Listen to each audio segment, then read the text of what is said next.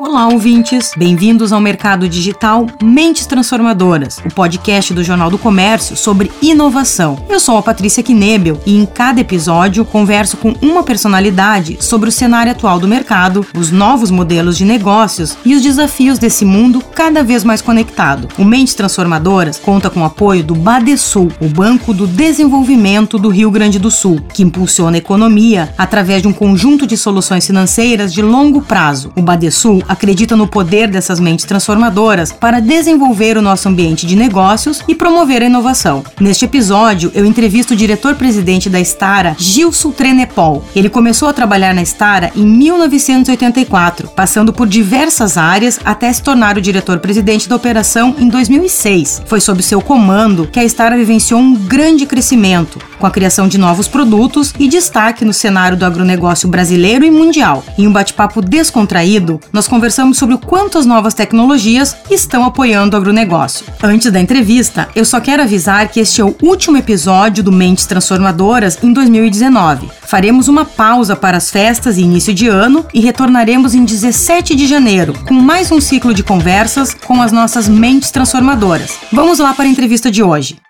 Então, Gilson, super obrigada pela sua participação na nossa série Mentes Transformadoras. Eu queria começar te convidando a falar um pouquinho da sua trajetória profissional, da sua, da sua, trajetória como empreendedor. Já fazem 35 anos que eu estou na Stara, completou 13 de agosto agora, então são 35 anos que eu, que eu não trabalho, eu me divirto eu faço o que eu gosto, né? eu gosto do que faço e a estrada para mim foi uma oportunidade inigualável de poder botar os meus sonhos, é, colocar meus objetivos e transformar é, esses sonhos em uma realidade. A, a empresa hoje ela exporta para 35 países, tem uma rede de concessionários no Brasil, é, estamos trabalhando com 2.500 pessoas aproximadamente e com grandes oportunidades de, de crescimento ainda no mercado brasileiro e mundial. Eu faço parte disso, estive, estive junto com todo momento em que nós sonhamos esses objetivos. E, agora fica a parte mais gostosa que eu nesse ano que vem eu completo 60 anos e eu entrego o bastão de presidente eh, executivo para ser presidente apenas presidente do conselho ou apenas ou muito presidente do conselho. Então quem vai assumir é o filho nosso, meu e da Suzana que está conosco também já há mais de 15 anos trabalhando na empresa é um jovem com muita energia, com muita vontade de continuar transformando esse sonho numa realidade e levar o Brasil a estar competindo com as grandes multinacionais do ramo de máquinas e implementos agrícolas. Tem como a gente traçar um panorama aí do momento que o senhor começou há 35 anos, o cenário, o mercado, as tecnologias e o momento agora, quando ele vai assumir, que é um momento de grandes transformações? Na época, é, há 35 anos atrás, praticamente o plantio direto não existia, ainda se queimava muita palhada, muitas pessoas trabalhando é, manualmente, é, exigindo uma parte física muito forte.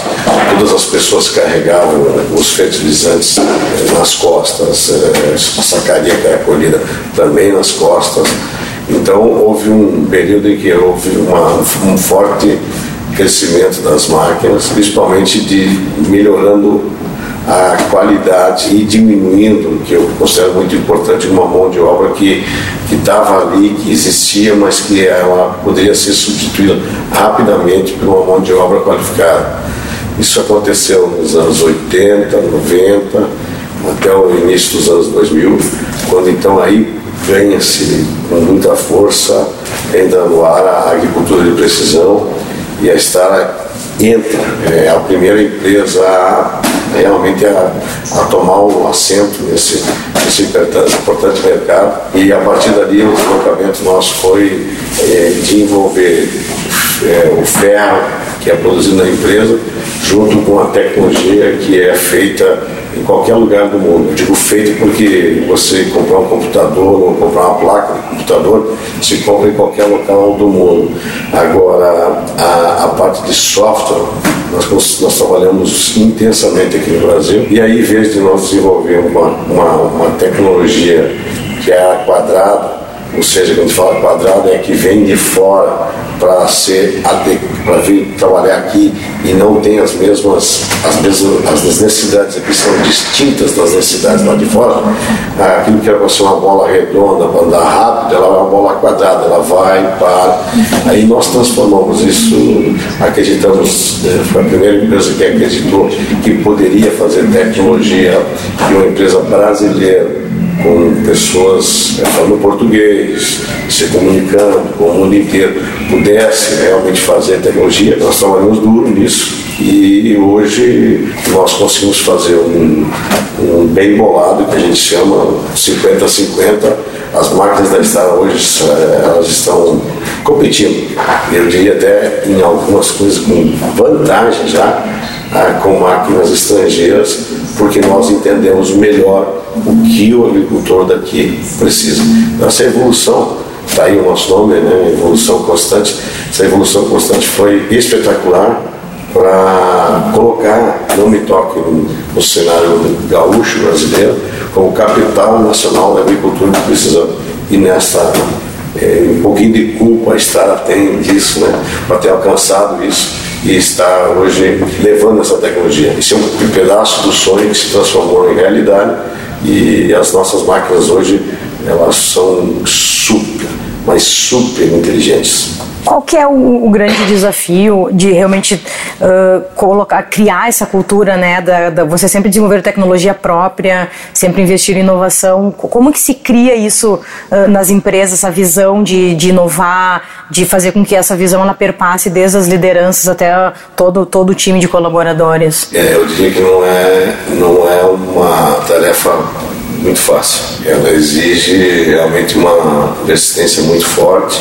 As pessoas vezes, têm vontade até de desistir porque é uma distância muito grande. Quem, quem faz, quem se preparou para fazer engenharia e quem se preparou para fazer tecnologia, eles praticamente um não entende o porquê da, o porquê da máquina, né? qual o significado, o que, que ela vai fazer lá no campo que seriam a, a terceira, o terceiro grupo, o agrônomo dizendo, vem o engenheiro dar a sua ideia, vem o cara da TI que, com a ideia cheia de, de, de sonhos, né? E, e, se isso tudo agronomicamente não funcionar, não passa de um, de um sonho mal, mal construído. Então, fazer as pessoas andarem junto, entrarem no mesmo, na mesma vibe, decolar no mesmo voo, ter a mesma, a mesma ambição, saber que, que não adianta fazer coisas que não serão usadas, que serão feitas por técnicos para técnicos usar. E nós temos que fazer coisas que o produtor usa, que entender como é que é uma fazenda no Mato Grosso, como é que é uma fazenda no Paraná, como é que é uma fazenda no Goiás quem é que trabalha com a máquina. Então não adianta nós pensarmos que vamos levar um doutor para que ele esteja em cima da máquina 24 horas do dia, não vai estar, nós vamos ter um operador que às vezes até quase analfabeto ele é. Entender isso, eu falo que é a parte mais difícil. Esse cenário né, de novas tecnologias surgindo, novos modelos de negócio surgindo, as agrotechs, enfim, é um ecossistema que está se criando. Assim, como, como que o senhor acredita que, que as empresas mais tradicionais elas podem se beneficiar disso e ao mesmo tempo apoiar essas empresas também para que a gente construa realmente um ambiente de empresas mais maduras, com novas empresas do agro e que fortaleçam, acabem fortalecendo realmente o setor? Tem muitas ideias, tem um volume muito grande de empresas de pessoas sonhadoras, startup, que tanto falam, né? Pessoas que têm, às vezes têm uma ideia e quer conversar sobre esse assunto. Às vezes uma bela conversa já modifica um pouco, porque muitas pessoas que estão tentando criar essas startups, e, e elas vêm se modelando uma da outra, de, ela vem mais ou menos seguindo uma raiz, às vezes ela não, aquilo que ela está sendo proposta, ela está fora né, da realidade do campo. Então, às vezes, tu tem que ser quase que é o choque para aquela pessoa que, que vem trazer informação. Por outro lado, tem acontecido coisas maravilhosas nesse momento, da gente conseguir trabalhar com pessoas e, e grandes ideias, é, ideias transformadoras realmente, é, que vão é, levar uma vida muito melhor para o homem do campo E nós vamos buscar cada vez mais a produtividade. Eu acho que hoje uma das grandes, que nós estamos trabalhando muito forte, junto com as universidades e, e centros tecnológicos, e até com startups mesmo, a gente fala muito é, de como nós vamos proteger o planeta, né, como nós vamos extrair do agro aquilo que ele tem para dar de bom, sem que isso venha a ter um, alguma coisa que vai prejudicar o meio ambiente. Nós temos que olhar isso. Eu, eu vou dar um, um pequeno exemplo. Um projeto que nós estamos finalizando que devemos lançar no ano que vem. Uma máquina pode reduzir em até 96% o uso é, de um determinado agroquímico. agroquímico. Então, uma, uma máquina pode, uma aplicação pode ser reduzida em 94%. Quer dizer, tu iria para a lavoura, tu ia jogar no 100% e você vai reduzir em 90%. Isso não é 9% isso não é 18, isso não é 50, isso é aplicar apenas 6% daquilo que tu ia aplicar. Isso sim eu acho uma ideia extraordinária. E isso vem dessas. Porque isso aí sim é como você vai em tempo real ler que aquela planta que aquele local não precisa do determinado herbicida, fungicida. E essa vai fazer a grande diferença. Não vai ser talvez na redução de combustível, essas coisas não, mas nisso nós vamos ficar muito melhor, vamos fazer alimentos com muita maior qualidade, com menos o uso defensivo Com uma visão geral do, do segmento, né, do setor de agro, o senhor acredita que os produtores e as empresas eles estão usando realmente todo o potencial tecnológico que existe hoje ou a gente ainda precisaria avançar mais? Precisa, precisa. Nós temos que trabalhar muito, não tenho dúvida que tem muita coisa sendo feita e bem feita, mas isso não tem caminho, não tem, o aprendizado é um caminho sem fim. O que nós sabemos hoje, amanhã vai ser muito pouco. Então, esse conhecimento tem que ser espraiado todo dia. Né? Nós temos que ter informação, pessoas é, competentes que tenham essas informações e que levem, é, que, tire, não fique, que isso não fique apenas numa gaveta, uma ideia dentro de um laboratório. Nós temos que levar isso e fazer acontecer lá, lá onde o pessoal usa. E aí que entra essa parte gostosa. Quem tiver a capacidade de ter uma ideia que ela seja aplicável, aí o mundo é outro mundo. Uhum. A gente sempre ouviu falar, né, sempre se comentou que o setor de agro ele, é, ele era lento na adoção das novas tecnologias, que era um setor muito tradicional. Só que ao mesmo tempo a gente vê muitas iniciativas interessantes acontecendo. Na sua visão, essa percepção do mercado mudou? As empresas do segmento estão mudando? Realmente estão mais atentas para as novidades, para as inovações? Nós temos no mínimo três fatores aí. Talvez eu estou elencando. O principal de todos é que eu vejo que o jovem, ao contrário daquilo que acontecia nos anos 70, onde o êxodo era absurdo, os jovens vinham para a capital e nunca mais voltavam para o campo. É, hoje, com a tecnologia, com essas máquinas extremamente modernas, os jovens estão voltando para o campo. Eles estão voltando conhecendo tudo que o pai deles talvez não saiba, nem 1% que eles conhecem em termos de informação por estar vivendo aqui no mundo conectado. Lá na fazenda, lá no interior, essa conexão bárbara, ela não precisa, mas aliar isso com o conhecimento, porque antes quando o, o, e o segundo fator é que quando voltava da, da faculdade, às vezes um agrônomo para dentro de casa, ele queria mudar aquilo que já havia dado certo e ele chocava de frente com o pai e acabava que raramente dava um samba dava, raramente dava uma, uma coisa que, que rendesse. E hoje, é daí que eu enxergo que essa conexão está dando tudo certo, é que os dois estão sentando e cada um falando daquilo que sabe. Eu sei como plantar, eu sei como, o que é melhor para chuva, o negócio de chuva, a terra tem que estar assim, está assado. E o filho fala, mas pai, se nós tiver essa máquina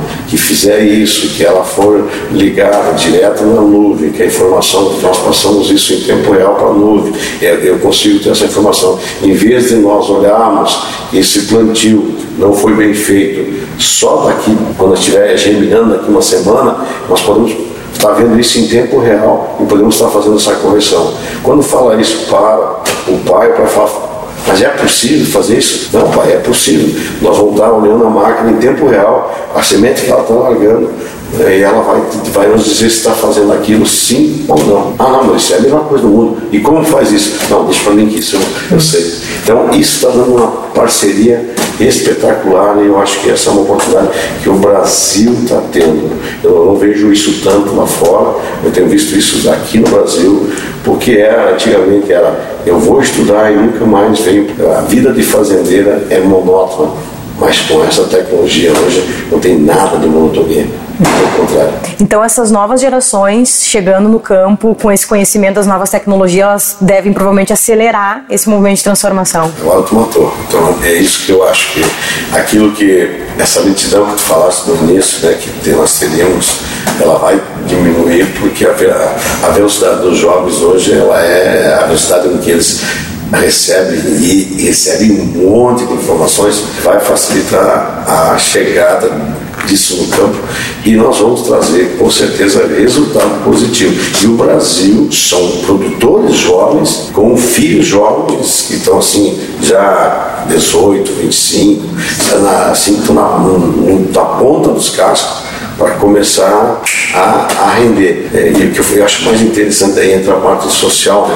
a parte mais interessante é que ele não vai precisar disputar espaço. Os dois juntos vão construir um espaço onde eles podem conviver sadiamente, um naquilo que sabe fazer que sabe produzir e o outro que sabe entender de tecnologia. Hoje as máquinas agrícolas elas têm muita tecnologia, elas estão captando dados e informações o, o, tempo todo. Só que tem um outro lado que é, é conseguir fazer com que essa informação se transforme em inteligência para o produtor, que nem sempre ele está. Como é que vocês têm nem sempre está tão antenado para isso? Ou ele sabe exatamente como fazer? Como é que vocês, como é que é a sua visão em relação a isso, a transformar esses dados coletados em inteligência para o negócio? É, nós temos que ter um pouco de cuidado. Eu falo porque há uma geração abundante de informações. Informação por informação que não traduz em produção é uma informação, eu particularmente não teria interesse nenhum. A informação ela tem que ser, tem que limpar ela e levar um dado que ele possa ter uma atuação e fazer alguma coisa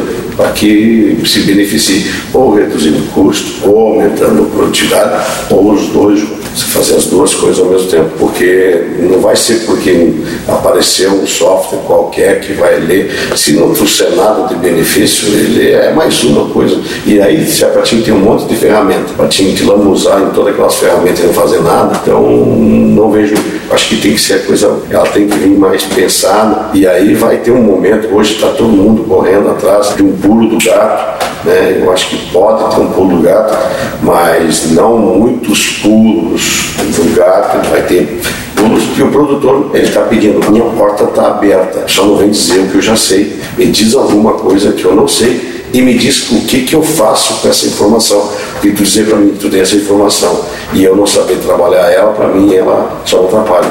Então eu tenho que ter essa informação. O que, que eu faço com ela agora? Eu boto ela onde? Eu faço ela, ela produzir o que para mim a mais? Eu vou conseguir reduzir? Como eu te falei, eu chegando com, nós chegamos com um programa, com a máquina, e ele aplicando e aplicar, ele aplicar 94% a menos de qualquer defensivo, ele, ele não bate palma, ele ri, ele, ele fica, porque ele enxerga que isso é menos 90 reais na conta dele lá no final da aplicação, 90 reais por hectare. Então, isso é bom para o meio ambiente, ele sabe, porque o produtor que mais cuida do meio ambiente, ele sabe que isso é bom. Então, eu acho isso fundamental, que essas é, startups estejam ligadas também, não gerem aqueles dados que tu são, que eles vêm são é um monte de dados. E daí? E daí, com isso aqui eu consigo botar o avião no chão? Consigo realmente descer com isso? Não, não consigo. Então, esses dados não, não são. A questão da conectividade no campo, ela, ela ainda é um, é um, E aí vem 5G aí, né? Provavelmente leilão em 2020, como é que... Nós estamos rezando para que mais rapidamente essa conectividade esteja em todos os cantos do Brasil. Eu tive a semana passada no interior do Mato Grosso, com Fresa, você não tem celular ainda então, quando a gente pensa que nós estamos em Porto Alegre, aqui é tudo assim, qual celular que não, não funciona? Nós estamos no paraíso, mas lá, o cara que vai usar a máquina, como faz? Então, você tem que fazer uma tecnologia, às vezes até ela está um pouquinho menor do que poderia ser, mas que funcione dentro das características que se propõe lá no campo, a, a 2.200 quilômetros da fábrica, poder acontecer. Eu vou te dar um exemplo assim que, que, que, todo mundo hoje, praticamente nas fazendas, tem internet. Nós lançamos um, uma máquina nossa, um liberador, ele entra na internet, se conecta na internet e nós fizemos em tempo real da fábrica praticamente uma revisão da máquina aonde estão os pontos onde é que está acontecendo algum problema, que ele vai lá, aí sim ele opera uma chave, ou, ou é um fio, alguma coisa, que a máquina talvez estava deixando alguma coisa para trás. Em 20, 30 minutos a gente faz um, essa avaliação e isso tem evitado que nós façamos 500 quilômetros para ir até uma fazenda para dar uma solução que às vezes é apenas é, uma recetagem e você iniciar novamente o teu programa. Qual é a sua visão de futuro para o negócio? senhor é otimista com tudo isso que está acontecendo? Tem um certo temor, enfim? Sou muito otimista e acho que nós estamos num setor... O Brasil tem, tem algumas coisas que ele tem vocação. Quando nós vemos aqui duas safras, um país que pode produzir duas safras, é, uma de soja, uma de milho, uma trigo e soja, a soja, algodão, e ainda tem capacidade de colocar mais você botar sua fazenda lá para usar o subproduto que você tem, aí você pode botar um, um monte de gado lá para fazer uma pecuária intensiva, semi-intensiva. Olha isso no mundo, você fala assim, aonde tem isso? Aonde tem isso? Nós tivemos por parte Papai do Céu essa oportunidade de, ter uma chuva que ela é bem regrada, 1.800 milímetros, 2.000 milímetros, chove em 7, 8 meses, conseguiu trazer essa, a safra a segunda safra é, que aumenta demais a rentabilidade do produtor, ele fica competitivo. Não é de farda que nós estamos vendendo máquinas extremamente modernas, extremamente que aqui está correndo, é, essa agricultura está dando uma velocidade incrível. É porque nós temos vocação para fazer isso. Então o Brasil é vocacionado para isso. Eu acho que o turismo no Brasil é um outro lugar que o Brasil devia ser, trabalhar mais para ser vocacionado. Nós temos capacidade aqui eh, de ter um turismo espetacular, de primeira linha. Então, tem algumas coisas que a gente talvez não tenha que teimar contra a razão, tem que aproveitar as condições. Então, eu sou muito otimista com o país, acho que pô, tudo que está acontecendo agora, é, nós temos que passar para poder sair mais forte numa, e nós vamos sair mais fortes sem dúvida alguma. Vamos sair mais resilientes, até com mais é, propriedade para poder se destacar. O Brasil, a gente fala na estrada, o Brasil poderia tranquilamente estar entre os cinco maiores PIBs do mundo. Quem não gostaria de morar nesse país? É só botar um pouquinho de, de ser um, pouco mais duro nas leis. Ele está aí vivendo a semana passada que nós vimos nas leis. Então, nós endurecendo um pouco mais e fazendo com que os nossos contratos sejam respeitados, e aí vocês vão ver o que vai acontecer com o Brasil. Como que fica a questão da segurança dos dados que estão sendo coletados produtores? Esse é um assunto que mais talvez mais é, preocupa o produtor. A geração da informação ela vai cair numa, é, de uma nuvem e vai cair até em locais se nós não nos prepararmos para isso, local indevido. Então, nós estamos trabalhando duro, forte, a BIMAC e todas as indústrias do país, para que todo mundo que trabalha nesse ramo saiba que os dados são do produtor. Ele tem a chave, ele, somente ele, pode destravar essa chave ou dar o código de segurança dessa chave para outra empresa, porque para que não seja ele apenas é, gerador do dado e isso caia numa cadeia toda e que crie um, um negócio muito grande que fique incontrolável. Os dados do produtor, quanto ele colheu por hectare, o que, que semente ele plantou, é, quantas vezes já entrou lavoura para fazer as suas aplicações, o dia que teve a chuva, isso é são particular. E eu, mais do que qualquer outro, eu gostaria que ele fosse também duro em dizer isso para todo mundo. Os dados são meus, e eu não compartilho. Eu só compartilho com quem eu confio. Tá, muito obrigada, Gilson, pela participação no Mentes Transformadoras e que o setor de agronegócio continue realmente né, com essas novas gerações, novas tecnologias crescendo e representando muito bem o Brasil aí. Eu que agradeço pelo convite.